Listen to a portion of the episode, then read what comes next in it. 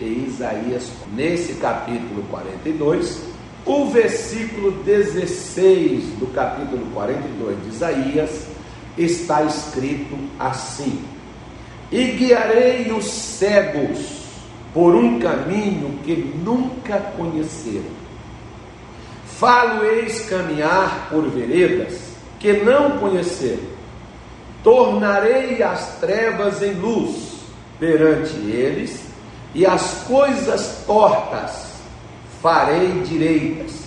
Essas coisas lhes farei e nunca os desampararei.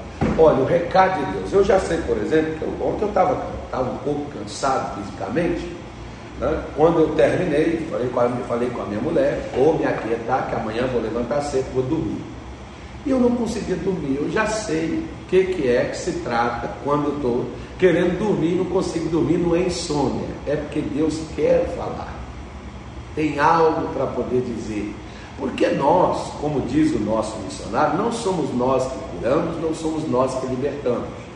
É a palavra de Deus. Então, se Deus não nos der a palavra que cura, a palavra que liberta, nada vai acontecer.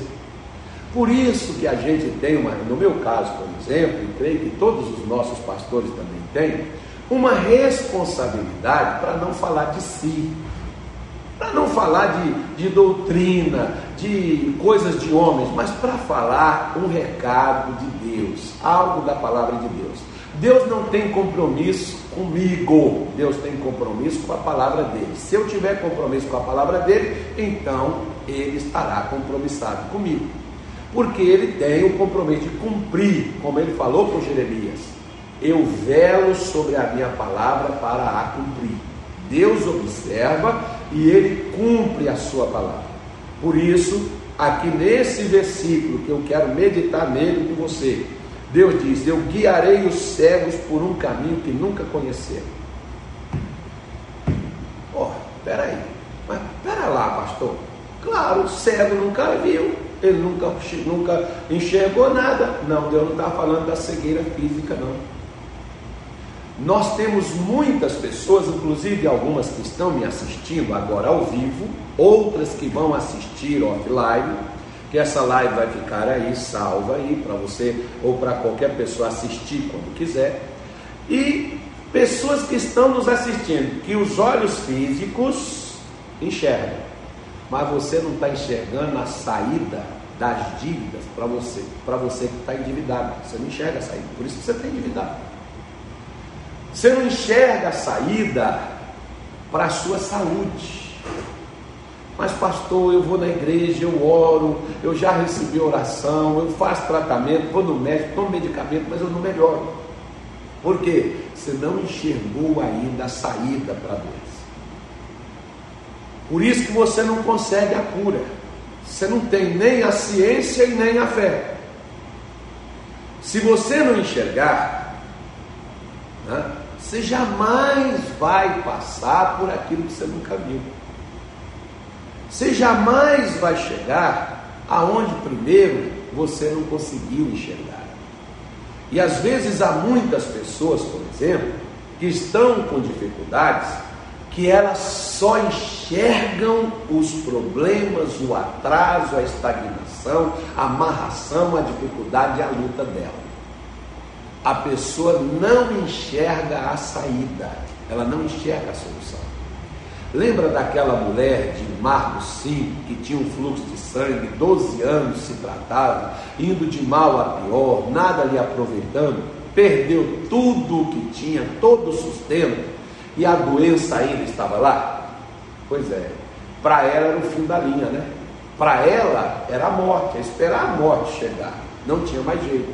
Mas aquela mulher enxergou uma solução que ainda não estava nas suas mãos, mas ela, quando ouviu falar de Jesus, a Bíblia diz que quando ela ouviu falar de Jesus, ela enxergou a sua cura. Tanto é que ela dizia para si mesma: se eu tão somente tocar nas suas vestes, sararei. Se eu tocar nas vestes dela, enxergou a sua cura. Você enxerga que ainda que você não tenha nas suas mãos, mas que existe prosperidade, riqueza, para você que está endividado? Você, você consegue enxergar que, ainda que você não sinta no seu corpo, mas Deus tem a cura para o seu físico? Que você, por exemplo, que não tem a paz, mas você consegue enxergar que existe paz e que você pode alcançar ela? Pois é, é isso aqui que Deus está dizendo. Eu vou guiar eles por um caminho que eles nunca passaram.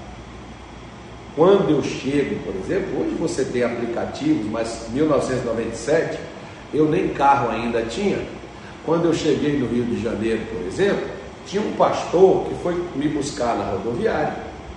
E esse pastor, quando eu precisava me deslocar lá no Rio de Janeiro para qualquer local, era ele que me levava, porque ele é que sabia o caminho, por onde passava. Quando eu falava com ele, eu preciso ir em Madureira, lá no Pastor Rogério, né? É, a Praça Armando Cruz, número 20, em Madureira.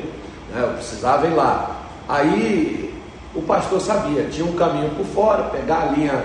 É, se ele falasse comigo, linha, vamos pegar a linha vermelha, depois pega a linha amarela, depois a gente entra não sei aonde, sai não sei aonde.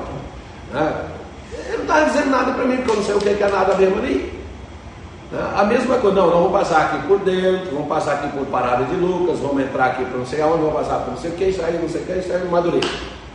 Também não estava me dizendo nada, nunca passei por aquele caminho.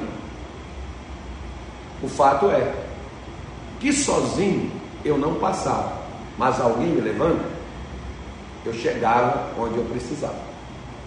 O fato é que a senhora e o senhor tentou de tudo por você mesmo alcançar. Deixa Jesus te guiar. Deixa Jesus te tomar pelas mãos e te conduzir para você entrar onde você nunca entrou. Para você ir onde você nunca foi, porque Jesus ele é o único que já passou.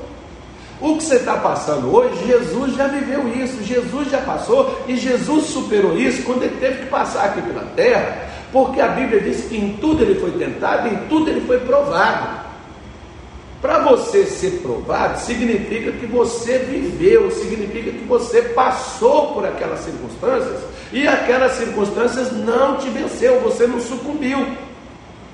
Por isso, não interessa como é que está a sua vida e você não sabe como resolver. Então faça o seguinte: a gente tinha até um hino, por exemplo, que a gente cantava.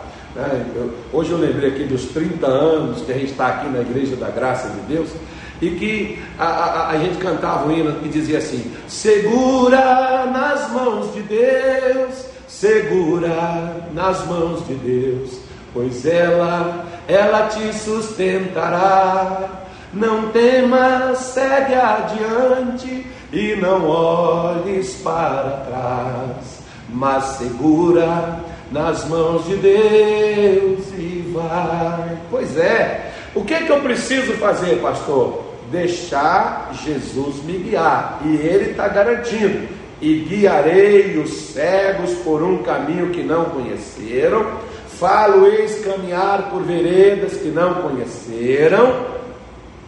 Deus vai fazer você chegar onde você sempre quis e nunca conseguiu.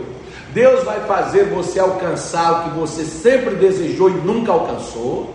Que talvez você passou a sua vida toda lutando para ter e nunca teve e nunca conseguiu, Deus vai fazer você alcançar. Não sou eu na Igreja da Graça, mas Deus, Jesus vai fazer isso. Esse, esse capítulo de Isaías 42 está falando exclusivamente do que Jesus veio fazer na humanidade, não só para Israel, mas para todo aquele que crê.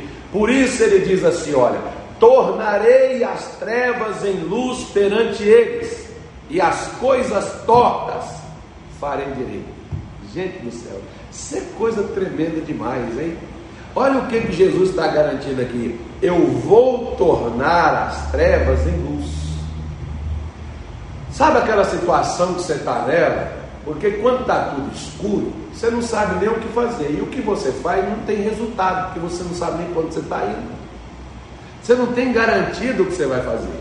Eu vi antigamente as pessoas davam exemplo de fé, e eles diziam assim: olha, acreditar em Deus é o pai colocar o filho assim no alto, da, em cima da geladeira, e ele agachar, ficar lá embaixo, apaga a luz e dizer, meu filho, pula que papai te segura. Bom, então a gente tem que fazer o seguinte, né? Aí as pessoas dizem, ai, glória a Deus, aleluia, isso é que é fé. Não, fé não é você se jogar no escuro.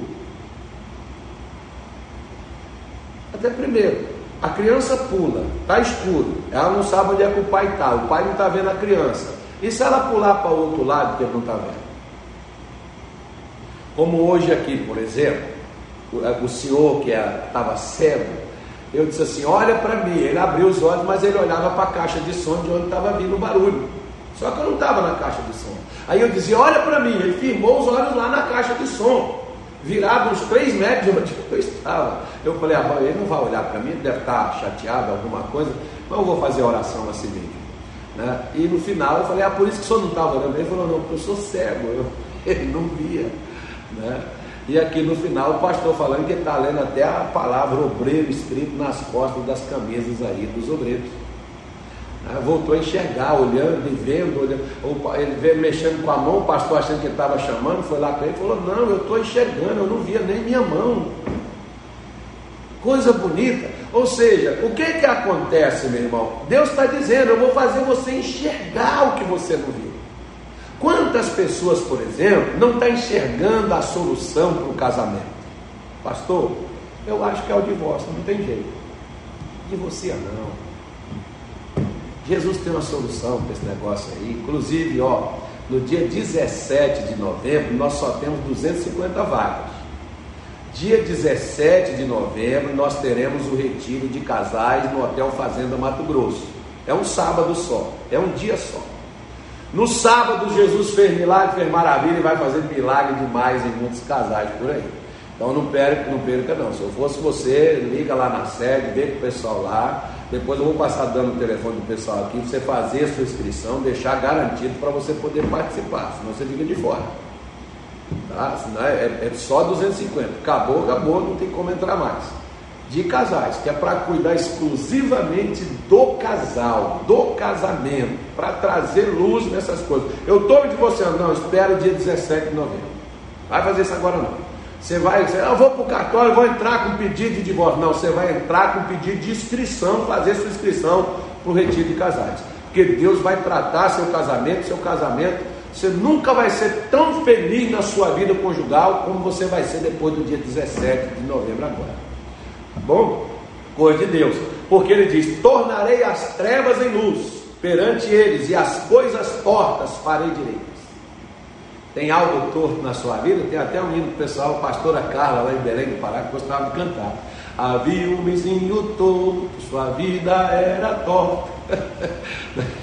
até, até a vida era torta, então se a vida era torta, né, Deus pode endireitar, e Deus vai endireitar. O que está errado na sua vida? É droga, pastor, é vício, pastor aqui é prostituição, pastor aqui é traição, pastor aqui é desonestidade, pastor aqui é miséria, pastor aqui minha vida virou do avesso. Jesus vai endireitar tudo isso. Quem vai endireitar? Jesus. Isso aqui é a promessa dele. E ele disse assim: ó, essas coisas lhes farei. O que, que Jesus está garantindo? Está garantindo para colocar você no caminho que você nunca passou está garantindo tirar as trevas da sua vida e colocar a luz, e está garantindo endireitar o que está torto na sua vida. E ele está afirmando: essas coisas lhes farei e nunca os desampararei. Era uma hora da madrugada, eu precisava dormir, estava com sono. E Jesus disse: dorme não, você vai ler Isaías 42, 43, que eu quero falar com o meu povo. E o recado está dado aqui para a senhora e está dado aqui para o senhor.